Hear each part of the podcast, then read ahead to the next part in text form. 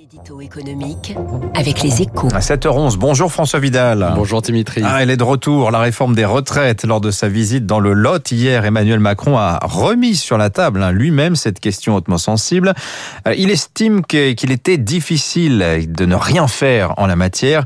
Alors, ceci dit, le mystère reste entier sur la forme euh, que pourrait prendre cette réforme New Look, François. hein. Oui, le président a quand même donné deux indications, Dimitri. hein. D'abord, il a dit que le projet de réforme de 2020 ne serait pas repris en l'état, et ensuite que des, décisions difficiles devraient être prises sur le sujet dès cet été.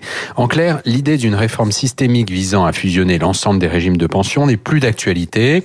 Oubliez la retraite universelle à point.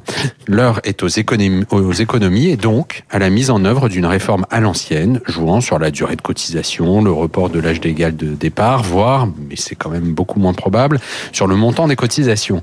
C'est un choix économiquement justifié et politiquement euh, courageux, hein, alors que le premier tour de la présidentielle est dans moins de 11 mois. Oui, parce qu'on sait bien que cette perspective va susciter une levée de bouclier du côté des syndicats. Les critiques ont d'ailleurs commencé à pleuvoir dès hier soir. hein. Oui, c'était prévisible, hein, mais le gouvernement a-t-il vraiment le choix? Après plus d'un an de quoi qu'il en coûte, nous avons un urgent besoin d'enclencher une trajectoire de redressement des finances publiques et les retraites restent l'un des principaux postes de dépenses. Pour mémoire, c'est 320 milliards d'euros par an, soit 14% du PIB. Il y a donc une logique à ouvrir ce chantier plutôt que d'annoncer des hausses d'impôts, par exemple, maintenant que le retour à la normale semble quasiment assuré.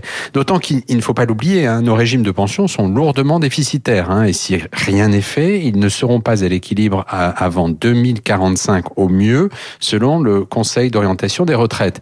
Alors bien sûr, ce retour au- débat du monde d'avant peut paraître brutal, alors que le couvre-feu est toujours en vigueur, mais il n'en est pas moins nécessaire pour préparer le monde d'après. François Vidal des Échos, merci à vous. Effectivement, ces décisions difficiles euh, annoncées hier par Emmanuel Macron, dont on ne connaît pas la couleur encore, c'est à la une de votre journal ce matin. Bon week-end.